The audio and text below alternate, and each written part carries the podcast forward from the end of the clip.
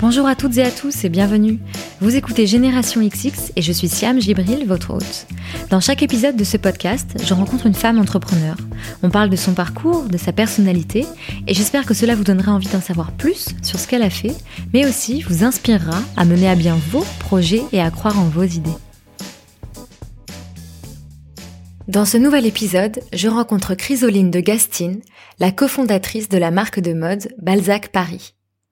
Balzac, ce sont des créations dans l'air du temps, pensées avec une démarche responsable et vendues en édition limitée, en ligne sur balzac-paris.fr. Le nom Balzac a été choisi en référence au traité de la vie élégante d'Honoré de Balzac, dans lequel il est expliqué comment l'homme doit porter le nœud papillon. Vous comprendrez tout de suite la référence lorsque vous écouterez l'épisode. Alors que faisait Chrysoline avant de créer Balzac Paris avec ses associés? Quelle est sa vision de la mode et ses plans pour développer cette marque qui a déjà une belle notoriété? Comment s'articule son ambition personnelle et celle qu'elle a pour son entreprise? Je vous laisse écouter notre conversation pour découvrir tout ça. À la fin de l'épisode, on discute littérature, et si vous n'avez pas de quoi noter les recommandations de Chrysoline, vous retrouverez toutes ces références sur générationxx.fr, rubrique podcast. Comme toujours, si l'épisode vous plaît, vous pouvez en parler autour de vous, sur vos réseaux, et laisser votre avis sur iTunes, SoundCloud ou là où vous écoutez vos podcasts. Dernière chose, vous entendrez parfois une petite voix de bébé en fond sonore. C'est Colombe, la fille de Chrysoline, qui était avec nous pendant une partie de l'enregistrement. Allez, très bonne écoute Bonjour Chrysoline. Bonjour Siam. Merci beaucoup de m'accueillir chez toi. Tu as grandi dans une famille où euh, je crois qu'on aime la mode et l'art. Ouais. Tu as choisi d'étudier la communication et du coup je voulais savoir ce qui avait motivé ce premier choix. Alors, qu'est-ce qui a motivé ce premier choix? Euh, Quand j'étais petite, euh, je voulais être pédiatre. Euh, mon choix, finalement, enfin, j'ai pas été au bout de, de mes envies puisque j'ai étudié dans la com plus grande au collège, au lycée, quand on nous demande ce qu'on veut faire, j'étais assez, j'étais plutôt perdue, j'avais pas d'idée très précise, contrairement à d'autres qui sont assez définis dans leur choix.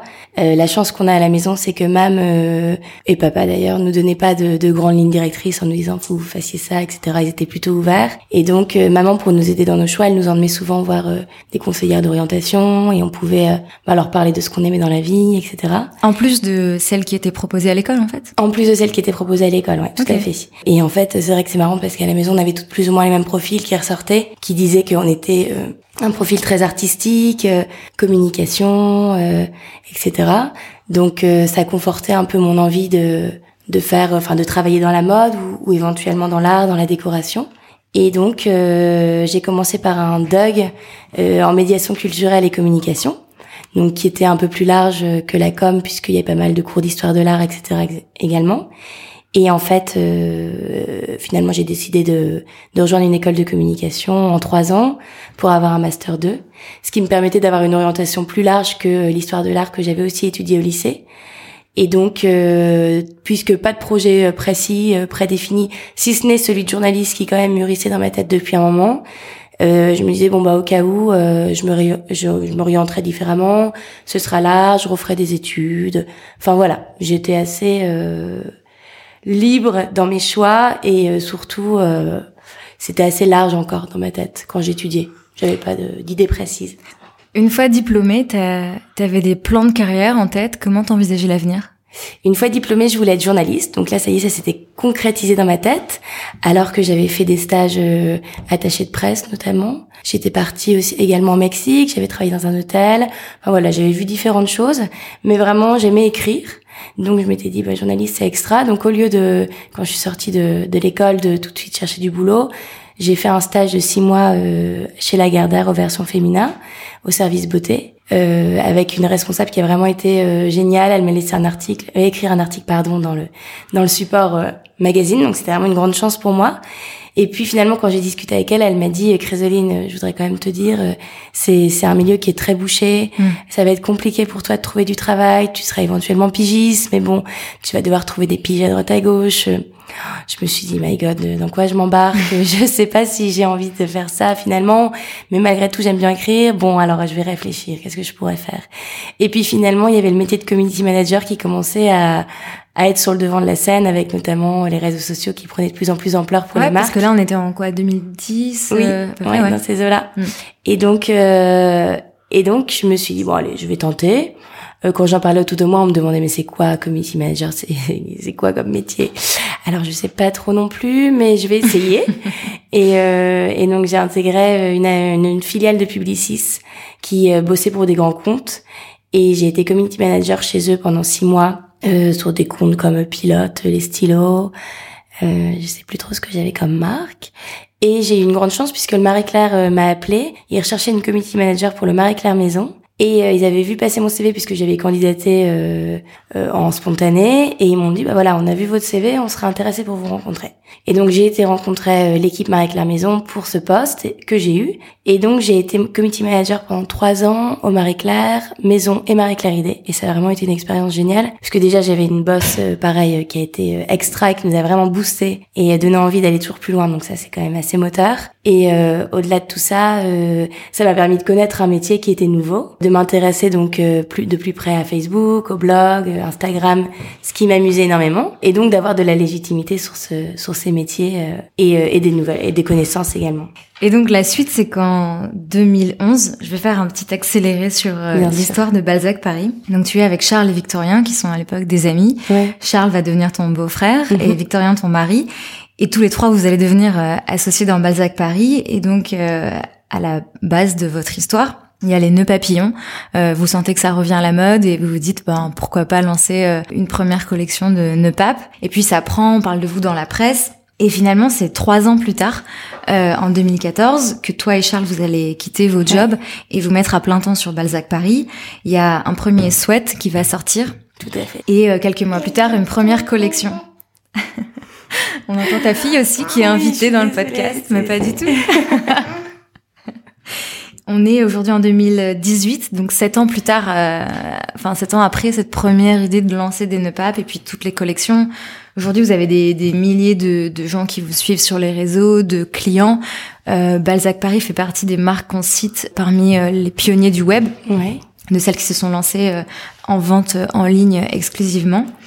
Ça te fait quoi quand tu regardes en arrière sur ces sept ans? Comment tu Comment tu vis ça? Comment tu t'es senti évoluer au mhm. fil du temps? Euh, alors je trouve ça génial puisqu'en fait euh, ce que je, ce que je dis souvent c'est qu'avec Charles et Victoria on a eu la chance d'avoir ce projet en même temps que notre job respectif. Donc obligatoirement euh, on n'avait pas de pression financière. Déjà ça c'est super important puisqu'on avait tous les trois un salaire. Et donc on faisait les nœuds papillons à côté de nos boulots. On voyait qu'en effet c'était euh, de nouveau sur le devant de la scène. On avait en tête de lancer une marque communautaire. Mais malgré tout on avait la chance de dire bon bah si ça fonctionne pas on a nos tafs qu'on apprécie en plus. Mmh. Euh, donc euh... oui, il n'y avait pas une volonté de quitter un taf horrible qu'on n'aimait pas. Hmm. Non, non, non, non, pas du tout, pas du tout. Et même euh, tous les trois, on en parlait. Enfin, assez librement au boulot. Moi, je sais que les filles euh, au boulot, elles, elles, connaissaient Balzac, elles étaient même clientes. Euh, euh à l'époque, quand je bossais Marie Claire, il y avait la blogueuse Didi qui était également chez Cosmo. Mhm. Donc euh, c'était extra parce que je pouvais échanger avec elle. Elle avait été une des premières à porter un col Claudine. Donc en plus de ça, c'était c'était presque un tremplin finalement d'avoir tous les trois des boulots autres que notre projet d'entrepreneur. Et, et en 2014, avec Charles, on se dit bon allez, Balzac, ça fonctionne. Euh, le nœud papillon, lui, devient un peu désuet puisque euh, la mode est un éternel recommencement. Il reviendra peut-être sur le devant de la scène, mais malgré tout, c'est assez niche de faire une marque que de nœud papillon. Donc, essayons de développer Balzac Paris avec euh, un autre produit plus féminin, avec cette idée de marque communautaire qui serait exclusivement online. Et donc, on se lance à plein temps sur le projet. Donc, on a la chance de négocier tous les trois, tous les deux, pardon, puisque Victoria est encore dans son boulot, une rupture conventionnelle et, euh, et donc de, de pouvoir euh, lancer les sweatshirts littéraires qui ont été un véritable succès. Et euh, tout ça pour dire qu'en fait, toute cette aventure, ça a été vraiment progressif progressif. On s'est pas lancé euh, from scratch. Après, je dis pas que ça fonctionne pas quand on se lance de zéro, mais si tu veux, on avait déjà une petite communauté, on avait déjà une idée précise de l'ADN de marque, de ce qu'on voulait faire de notre marque également. Et puis, au-delà de tout ça, on avait un petit peu de sous, un petit peu de fonds grâce à nos papillons notamment. Donc, ça a été plus facile pour nous, je dirais, de se lancer à plein temps, puisque on avait tout ça qui existait. En fait, on avait des, ces, ces, piliers qui sont assez importants lorsqu'on monte sa boîte. Et donc, ça, a été un peu le ton qui a été donné pour Balzac, puisqu'on s'est dit, bah tiens, on fera, on fera tout comme ça. Euh, de manière progressive. On n'ira jamais trop vite. On ira euh, au fil de l'eau, au fil du temps, comme la façon de monter nos équipes. On montera nos équipes en fonction des besoins. On n'ira pas trop vite parce que bah déjà on n'a pas euh, des millions d'euros sur nos comptes en banque, euh, qu'on a besoin d'y aller piano piano, et puis que monter une marque de mode aujourd'hui c'est pas non plus évident puisqu'il y en a beaucoup qui existent. Donc tirons notre épingle du jeu et profitons de de ce qu'on a déjà comme base solide. Donc voilà, je pense que ça a été notre chance et, quand je regarde en arrière, c'est c'est ce que j'ai envie de me dire, c'est qu'on a on a réussi à, à créer quelque chose sur le long terme et qui aujourd'hui est devenu quelque chose de vraiment sympa. Et on a un point stratégique de la marque puisque c'est pile le moment où justement il faut qu'on qu'on accélère. Et donc ça devient hyper intéressant, c'est d'autres problématiques. Donc euh, donc voilà, désolé pour Colombe qui, qui voudrait s'exprimer aussi sur Balzac. C'est intéressant que tu me dises, euh, on est à un moment où on doit accélérer. Pourquoi à ce moment précis? On aura toujours dans, dans notre philosophie d'entreprendre cette idée de, de, évidemment prendre son temps et euh, de toujours euh, prendre du recul. C'est aussi ce que nous permet Victorien qui travaille pas à plein temps sur la marque de justement Charles et moi qui avons la tête dans le guidon, de, de prendre du recul sur euh, qu'est-ce qu'on est, qu'est-ce qu'on veut devenir, etc. Donc ça c'est super important. Malgré tout, quand je dis qu'on veut accélérer et qu'on qu'on est pile au tournant de la marque, c'est parce qu'aujourd'hui on est une équipe de 18 personnes, que Balzac Paris est une marque euh, qui compte. Et donc euh, si on veut grandir, il faut qu'on se structure de manière intelligente. ça passe aussi par le fait qu'on doit déménager de bureau parce qu'aujourd'hui on a des bureaux qui sont trop petits pour accueillir tout le monde, alors qu'on a besoin bah, de recruter évidemment sur certains postes clés. Donc tout ça fait que on est euh, dans cette phase d'accélération. Et je me disais aussi par rapport au moment où vous êtes lancé et où effectivement il n'y avait pas encore toutes les marques qui, par exemple, fabriquaient en Europe, mm. qui avaient euh, des, euh, des collections éphémères. Il y a beaucoup plus de concurrence, même si bien sûr chacun trouve sa propre histoire à raconter. ça, vous l'avez senti qu'il y avait un, un marché tout d'un coup qui s'est qui s'est transformé? En fait, les aujourd'hui les, les le consommateur a vraiment à cœur de consommer différemment. On le voit notamment avec les soldes qui ont été lancés depuis mercredi dernier et qui sont euh, malheureusement un fiasco pour euh, de nombreuses marques puisque euh, le consommateur se rend compte que si jamais une marque peut faire moins 70%, moins 50% à X moment de l'année pendant une période assez longue, c'est qu'obligatoirement que les marges sont très importantes et donc ils se demandent à quelle sauce il est mangé le reste de l'année. Et on est sensibilisé à ça. On a été sensibilisé à ça d'abord euh, par la nourriture, je pense. Euh, bien manger, bien vivre, bonne santé, etc. Et aujourd'hui, on est sensibilisé à ça pour l'environnement. On nous parle beaucoup euh, de l'industrie textile qui est très polluante. c'est des sujets qui sont vraiment très visibles sur le domaine public. On en parle beaucoup. Donc, si le consommateur est un peu averti et sensible à tout ça, ne serait-ce que pour ses enfants ou pour lui, il va avoir envie de consommer différemment. Et ça y est, on est pile dans cette ère pour moi. On est pile dans cette ère de euh, ras-le-bol de la fast fashion, même si Zara a encore de, de beaux jours devant lui. Euh, euh je pense que euh, les gens ont envie de, de en même temps qu'ils ont envie de slow life, ils ont envie de slow fashion. Et donc les marques l'ont senti et elles sont en train de soit d'émerger des nouvelles marques qui arriveraient avec des nouveaux concepts comme par exemple Maison Standard qui lui est très transparent sur ses marges justement mhm et des marques qui, qui existent déjà, qui peut-être vont essayer de revoir leur modèle économique. Je pense notamment à une marque The Couples qui est installée depuis longtemps, qui lui euh, va maintenant penser des collections éphémères parce qu'il se rend compte que la consommatrice a aussi besoin de changement, qu'elle en a un peu marre d'arriver dans une boutique et que les collections perdurent pendant X mois. On a été habitué malgré tout au modèle Zara, mhm. qui lui va très vite, euh, nous propose des choses qui changent euh, tous les mois et donc c'est vrai que c'est quand même assez chouette. Et ce qui est aussi sympa, c'est qu'aujourd'hui il y a vraiment un sentiment de, de responsable, mais aussi de seconde main. Donc, on va certes remplir nos armoires, mais on va aussi les vider de manière intelligente, donc sur des dressings, euh, des vide dressing ou alors des sites pour enfants. Je pense au vestiaire de l'enfant comme By Bamboo. Euh, donc il y a vraiment le, le vêtement qui est pensé. Euh, euh je l'achète, mais également je pourrais euh, le revendre ou en tout cas le donner à des amis. Donc tout ça, c'est vraiment une nouvelle manière de, de penser je trouve. Et donc justement dans cet environnement où il y a de plus en plus de marques qui vont aller vers euh, une philosophie qui peut ressembler à celle de Balzac Paris, vous une des façons de vous vous démarquer, je trouve, c'est euh, les réseaux sociaux. Mhm. Et d'ailleurs ton passé de community manager euh, il fait sûrement. Je me posais la question si ça avait été une question entre vous, entre les associés, de qui allait représenter la marque et de qui allait un peu transmettre son lifestyle. Je te demande ça parce que je crois que c'est assez récemment, tu as ouvert un compte perso où tu mm. partages des images un peu plus de ta famille. Mm. Comme je te disais avant qu'on enregistre, quand on regarde sur Internet, on trouve énormément d'articles sur euh, ta maison, ta façon d'éduquer tes enfants, etc. Et donc, l'image de Balzac Paris est aussi euh, transmise par toi. Oui. Et je me disais, euh, voilà, est-ce que ça a été une discussion entre vous euh, Parce que Charles, par exemple, j'ai cherché, mais j'ai pas trouvé d'article sur son lifestyle. Je pense que ça s'est fait de manière assez naturelle. Après, en effet, vu que j'avais ce, ce métier de community manager que j'avais exercé euh, au Marie-Claire, obligatoirement quand on a ouvert un compte Instagram, ça, ça a été moi qui l'a qui l'a ouvert. Euh, et je pense que les garçons de toute façon, c'était ça les amusait pas spécialement. Et, et voilà, la page Facebook pareil. Aujourd'hui, je gère encore le compte Instagram de la marque, mais de plus en plus avec euh, main dans la main avec ma responsable digitale. Et en fait, euh, on s'est pas dit bah tiens, Chrysoline, ça va être toi qui sera euh, qui représentera Balzac sur les réseaux sociaux ou en tout cas euh, qui donnera euh, l'image de marque malgré tout. Mon poste chez Balzac, c'est responsable communication et euh, directrice artistique. Donc forcément, c'est moi qui donne le souffle et le ton. et je sais précisément quel ton j'ai envie de donner à ma marque.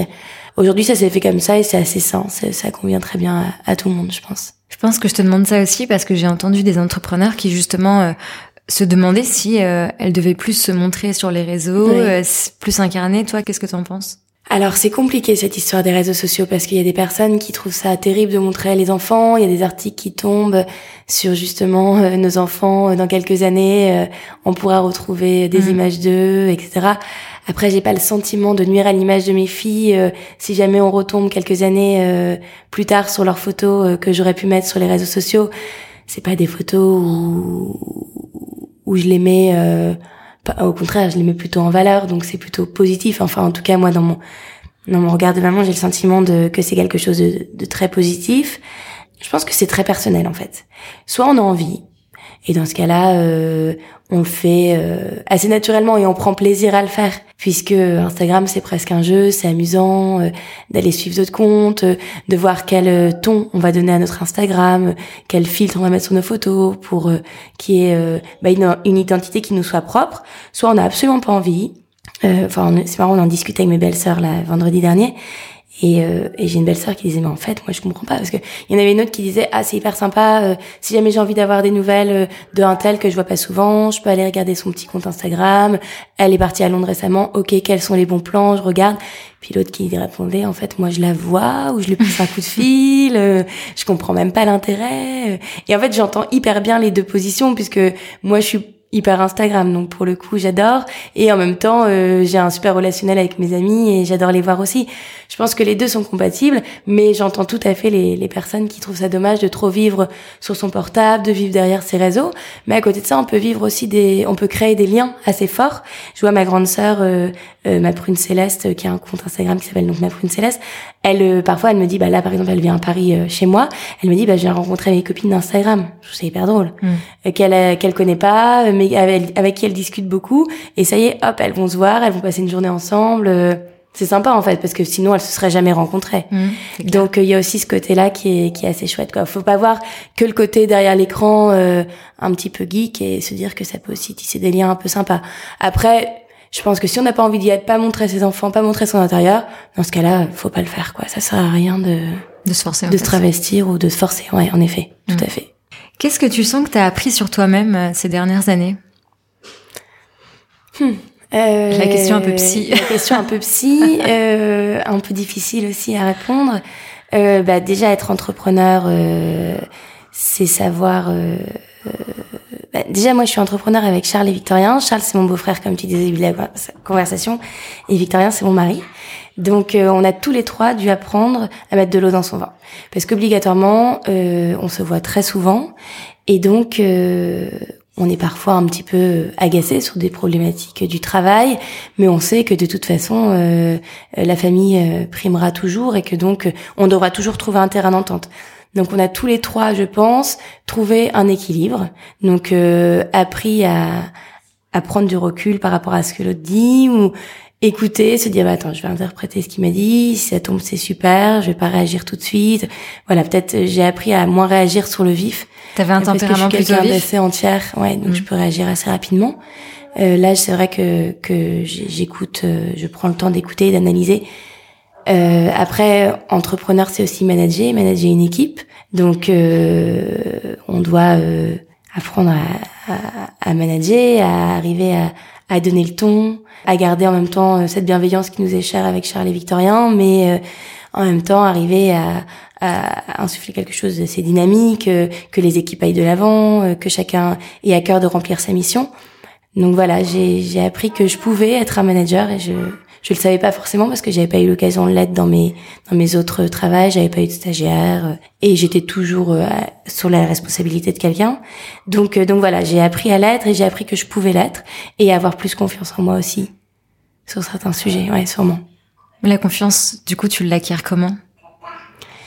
Euh, Je l'acquiers comment? Hum, quand je vois où en est Balzac aujourd'hui, je me dis que c'est quand même chouette que qu'on ait eu confiance en ce projet et qu'on qu'on en soit là aujourd'hui. Euh, à écouter aussi, euh, à apprendre à, à écouter ce que ce que disent les, les autres quand c'est positif. C'est-à-dire que par exemple, euh, quelqu'un qui parle de Balzac, il dit mais c'est super ce que vous faites. Euh, à l'époque, j'aurais tendance à minimiser en disant oui, c'est bien, mais aujourd'hui, euh, je ah oui, ouais, c'est super ce qu'on fait, c'est vrai, c'est cool. On a déjà on a de la chance d'en être là aujourd'hui, mais pas que. On a aussi donné beaucoup. on a une équipe extra qui nous aide à, à arriver là. Donc j'ai aussi appris à à prendre le compliment. Et donc, je pense que ça, forcément, ça donne confiance en soi. Plus, en tout cas. Il y a des erreurs ou des coups durs qui t'ont appris des choses, qui t'ont forgé? Dans le travail, euh, oui, bah déjà avec Charles, on, on a galéré au début. Hein. On n'était pas du tout euh, dans le textile. On a zéro famille euh, qui vient de ce milieu. On est lillois, donc euh, Paris, euh, on connaît évidemment parce qu'on y vit depuis quelques années, mais malgré tout, on n'a pas de réseau à proprement parler. Donc euh, quand on a commencé, euh, c'était vraiment euh, système D, quoi. Système D, diable dans les rues de Paris avec nos cartons jusqu'au-dessus de la tête, aller toquer aux portes. évidemment qu'au début ça a été une galère. On s'est serré les coudes et on en rigole pas mal aujourd'hui. On, on se retourne, on dit attends, est-ce que toi t'aurais le courage de recommencer là si jamais je franchement, je sais pas. Après des erreurs, euh, on en fait évidemment, on en fera encore. Des erreurs, euh, par exemple, dans des quand on se dit bon allez cette collection, euh, on la lance, on va y arriver, c'est sûr. Puis en fait, on se rend compte qu'on a été trop ambitieux et que le fournisseur a pas pu nous suivre, qu'on a eu des problèmes sur quelque chose de minime, des livraisons de boutons qui ont fait qu'en fait la blouse n'a pas pu être montée parce que les boutons sont pas arrivés à temps. Ça, c'est des choses qui, paraissent assez, enfin, qui font le, qui font notre quotidien et qui malgré tout sur lequel on apprend encore beaucoup aujourd'hui puisque euh, faut évidemment que, que tout soit bien lié pour que tout arrive à temps chez la cliente. Donc euh, donc on apprend encore avec Charles et, et l'équipe également et surtout on apprend aussi beaucoup de l'équipe, des personnes qui nous rejoignent, de leurs idées, euh, des personnes qui vont nous rejoindre aussi. on est conscient que on a encore des corps de métier qui qui peuvent nous rejoindre chez Balzac et nous apporter beaucoup. On parlait tout à l'heure du de ce moment où Balzac doit grandir. Oui. Je voulais te demander si tu trouvais que l'ambition qu'on a pour sa marque se confond avec son ambition personnelle. Tu vois, est-ce qu'à un moment on se dit, bon, est-ce qu'on garde ce rythme-là ou est-ce qu'on grandit? Et grandir, ça veut aussi dire des choses pour soi, mhm. peut-être de travailler plus, mhm. peut-être de déménager, peut-être euh, d'aller à l'étranger pour implanter une nouvelle filiale. Toi, comment tu, tu, tu vis ça? Alors, déjà, euh, donc moi j'ai deux filles, on est lillois comme je l'ai déjà dit, et euh, par exemple, je sais que j'aimerais beaucoup rentrer vivre à Lille parce que euh, j'adore ma ville, que j'adore avoir un jardin, que j'aime l'idée que les filles puissent prendre l'air, qu'elles soient avec leurs cousins. Je suis hyper proche de mes sœurs, de les voir plus souvent. Et pourtant, je sais que pour le moment, c'est pas du tout le, bon timing. Donc si c'est ça, euh, avoir de l'ambition pour euh, Balzac, c'est se dire bah non, c'est un peu idiot de rentrer maintenant à Lille. Balzac est en pleine expansion, il faut encore qu'on reste à Paris quelques années, et parfois je me fais un peu violence sur ce sujet.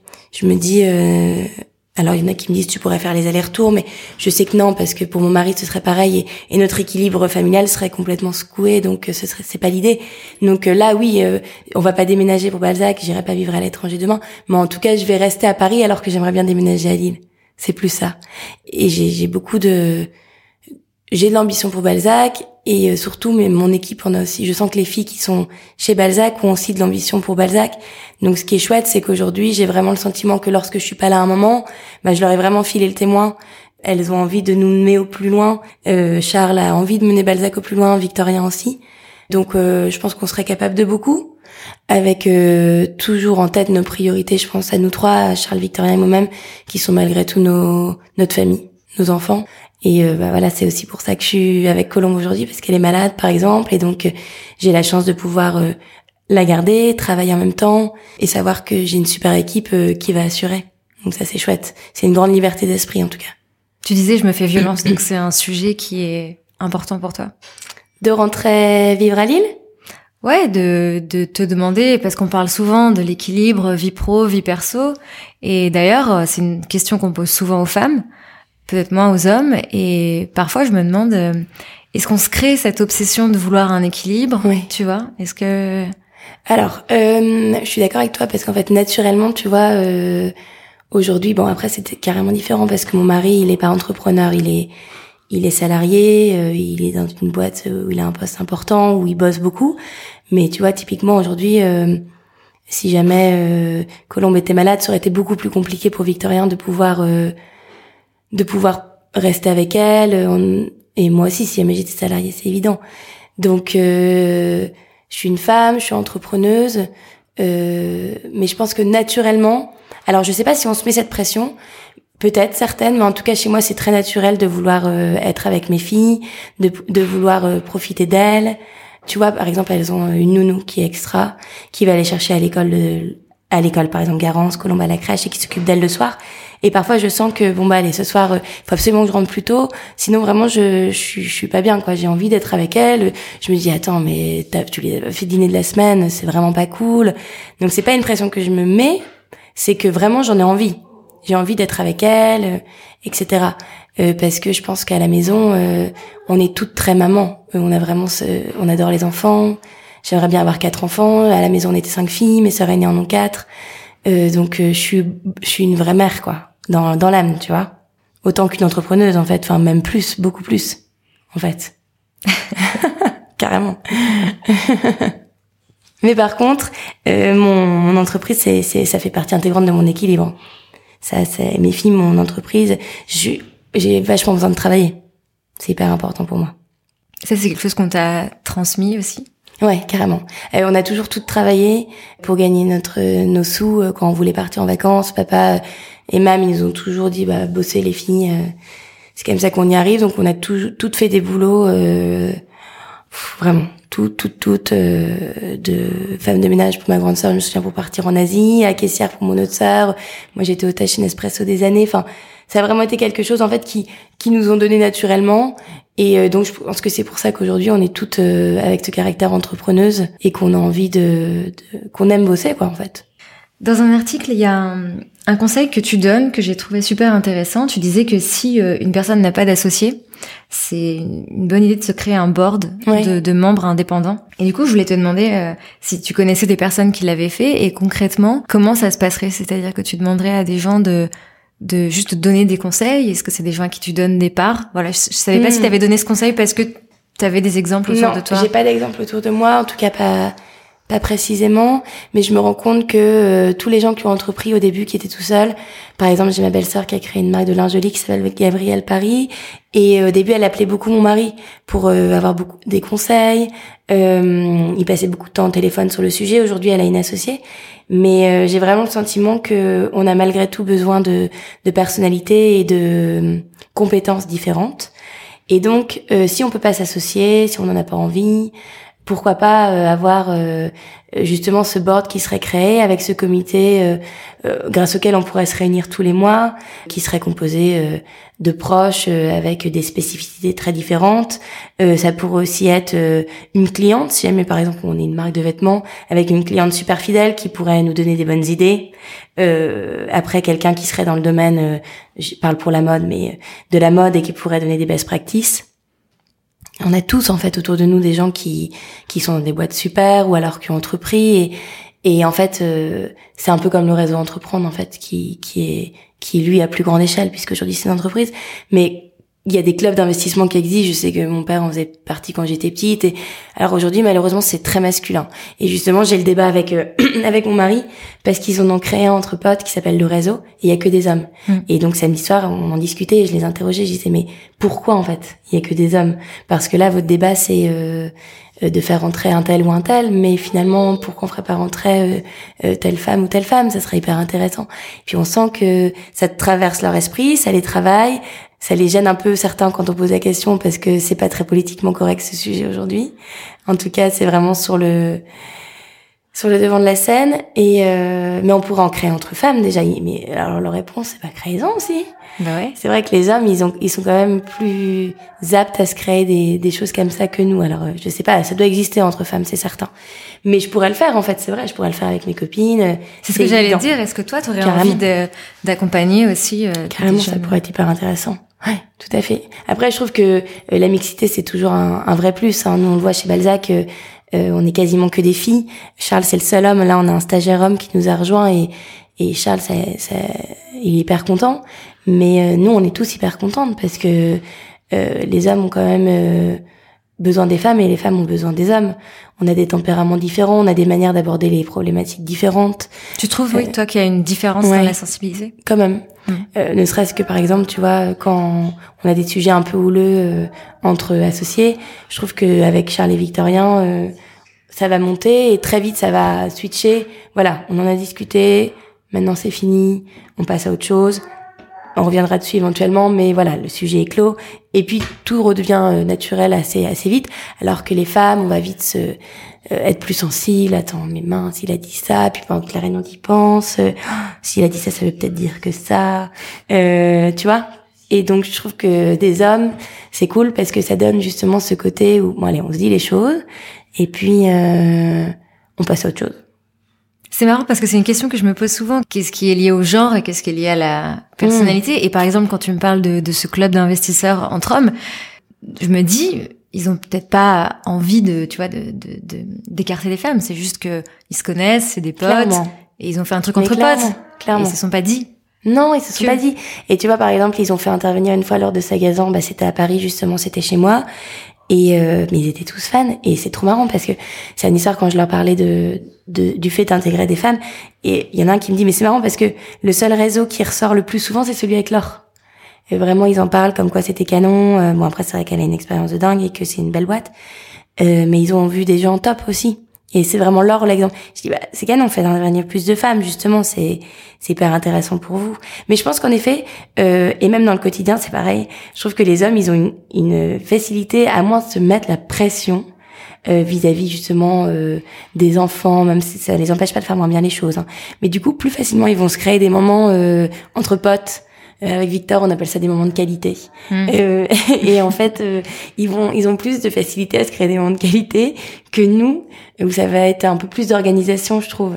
Et ça, on, enfin, en tout cas, je parle pour moi, je trouve que, mais j'ai le sentiment que certaines amies, c'est pareil, on devrait gagner en flexibilité. Et je suis sûre que ça se ferait hyper naturellement. C'est ce que me dit Vic, il me dit, mais fais-le, il n'y a pas de souci, on s'organise comme tu fais pour moi. Et je pense que c'est vrai. En fait, c'est parce que je le fais pas, donc je vais le faire. Génial. Maintenant, il y a une trace comme quoi t'as dit. C'est ça, exactement. On a parlé de la mode et de l'art qui étaient des sujets euh, qui t'intéressaient beaucoup. Il y a aussi la littérature, mhm. qui est euh, le pourquoi de Balzac Paris s'appelle Balzac Paris. J'avais lu une fois qu'il y avait une idée de café littéraire. Mhm. Ça en est où cette idée? Alors bah là, on est à la recherche de nos merveilleux bureaux, donc c'est une recherche euh, assez longue. et ces bureaux, ça serait un espace showroom également, puisque chez Balzac on fait beaucoup d'événements on rencontre régulièrement notre communauté, c'est ce qui fait aussi notre spécificité. On va les rencontrer à la fois chez elles, mais aussi dans des lieux euh, avec des partenaires. Et donc là, l'idée, c'est que ce lieu euh, soit vraiment à 360, ce soit un espace de vie, un espace de travail, mais aussi un espace de rencontre. Et donc, pourquoi pas avec euh, bah, un espace justement qui serait dédié à la littérature. Et par rapport à toute cette histoire de rencontre, chez Balzac, on, on voudrait vraiment que notre communauté puisse rencontrer beaucoup plus de femmes au parcours épatant, au parcours de vie aussi un peu parfois difficile, qui finalement les ont menés loin, ou alors euh, des écrivains qui viendraient euh, parler de leurs livres. Voilà, c'est vraiment quelque chose. Parce qu'en fait, Balzac, aujourd'hui, ce qui est chouette, c'est que elle consomme pas qu'un vêtement, elle consomme vraiment un spirit. Euh, elles font partie d'une communauté. Elles sont euh, également euh, fières de porter les valeurs de Balzac, la consommation responsable, etc. Ça fait partie intégrante de leur vie.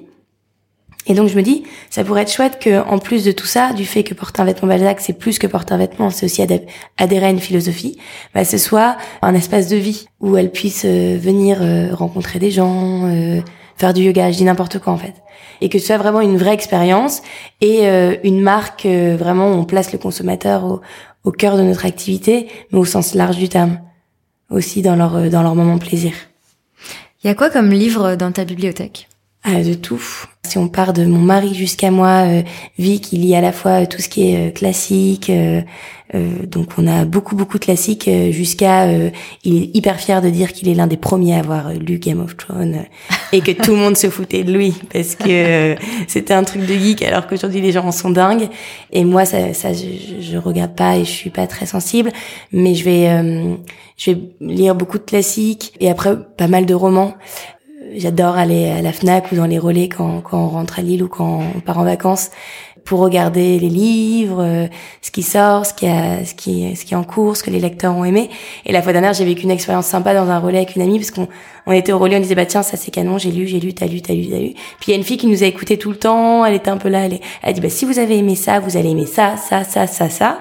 Et du coup on a acheté les livres qu'elle nous avait conseillés et euh, il y en a un que, que j'ai que j'ai bien aimé et c'était amusant, c'était un échange et je me dis on devrait plus souvent faire ça en fait. Dans les boutiques dire ah bah attendez vous avez aimé ça bah ça ça veut dire que vous allez aimer aussi. Et avec mes amis on avait fait un espèce de club de lecture. Alors on avait l'impression d'être des mémères mais c'était hyper cool. Chacune ramenait un livre et on en discutait pour qu'on avait aimé et puis on se les échangeait entre nous. Et après il y a beaucoup de livres pour enfants. J'adore les livres pour enfants euh, au même titre que j'aime aller voir les livres pour moi j'adore aller voir les livres pour Garance et en plus elle adore lire.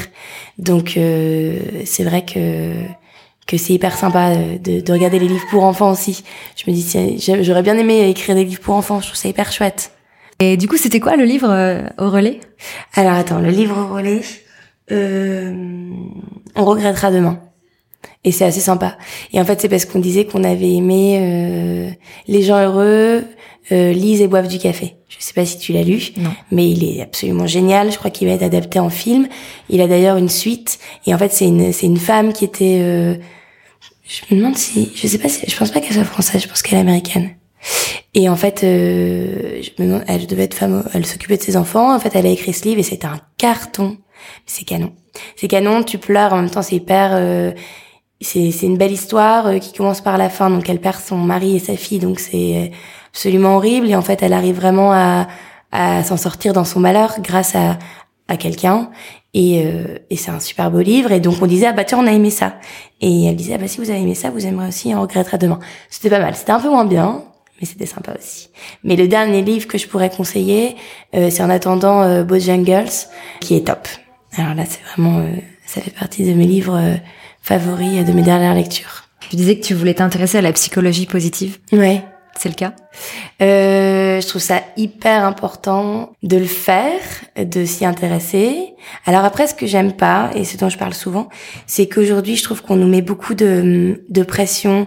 Alors, faut bien manger, faut éduquer ses enfants sans crier, faut bien s'habiller, faut être responsable. Alors aujourd'hui, je trouve qu'on a beaucoup, beaucoup de pression euh, aussi bien quand on est une maman ou pas d'ailleurs, dans notre manière de vivre, puisqu'il y a de gros enjeux que sont l'environnement ou euh, puis on vit dans un monde qui est pas forcément toujours évident.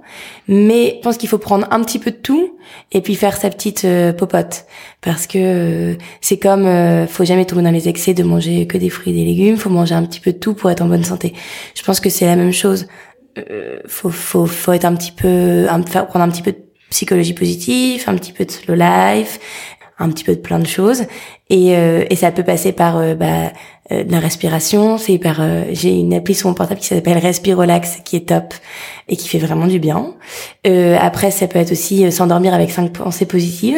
Donc j'ai adoré manger ce gâteau à midi. Ça peut vraiment être ce que je dis que ça peut vraiment être j'ai adoré bah mon interview aujourd'hui avec Siam. Faut pas se creuser la tête. Et en fait ça fait vraiment du bien juste de s'endormir sur des notes positives qui font que bah déjà on s'endort de manière plus posée. En fait, ça peut être hyper simple de faire ces choses-là et je trouve que c'est vrai que qu'être positif, c'est vraiment c'est vraiment sympa quoi. Quand on voit des gens qui sont hyper positifs euh, euh T'es de nature positive? Je pense un peu euh, un doux mélange. Après, euh, j'ai du mal à me décrire, mais en tout cas, j'essaye de l'être, ouais, carrément. Ne serait-ce que pour les filles. Et puis, euh, et puis en fait, on entend tellement. Et d'ailleurs, je viens de le dire il y a deux minutes. On vit dans un monde compliqué. Euh, qu'en fait, euh, c'est un peu ce que disait Jean d'Ormesson, quoi. Non, on a aussi un monde qui est, qui est chouette, qui est sympa. Regardons autour de nous et profitons de, de ce qui se passe et sans fermer les yeux sur ce qui va pas. C'est évident pas faire l'autruche, mais malgré tout, il y a des choses euh, qui sont cool aussi. Donc voilà. Bah, merci beaucoup, Chrysoline. Merci à toi. À bientôt. À bientôt. Merci beaucoup à Chrysoline de m'avoir accueilli chez elle avec sa petite colombe et merci à Gwendoline d'avoir en... Merci beaucoup à Chrysoline de m'avoir accueilli chez elle et merci à Gwendoline d'avoir organisé notre rencontre. Pour découvrir Balzac, rendez-vous sur balzac-paris.fr et vous pouvez évidemment suivre la marque ainsi que Chrysoline sur Instagram et Facebook. J'espère que cet épisode vous a plu. Encore et toujours merci pour votre soutien et à la semaine prochaine. Salut